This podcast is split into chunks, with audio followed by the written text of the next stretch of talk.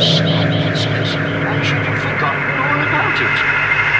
What are you going to give me for Christmas? I know what I'd like, and you and We could choose it together when we buy your new pullover. Which I don't want to bought pullover. This is the nicest pullover I've ever had.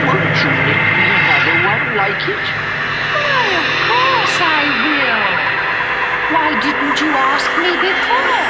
What? That's just what I've been doing for the last five minutes. Hmm. I thought we were talking about Christmas presents. Hmm, I shan't be able to start your pullover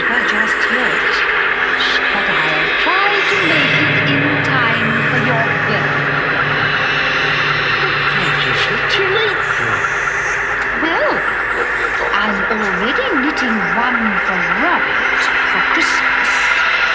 And I've half promised to make a jumper for Aunt Louise. And then there's poor George. I come before George. You must wait your turn. I promised Aunt Louise ages ago that I'd knit a pullover for George.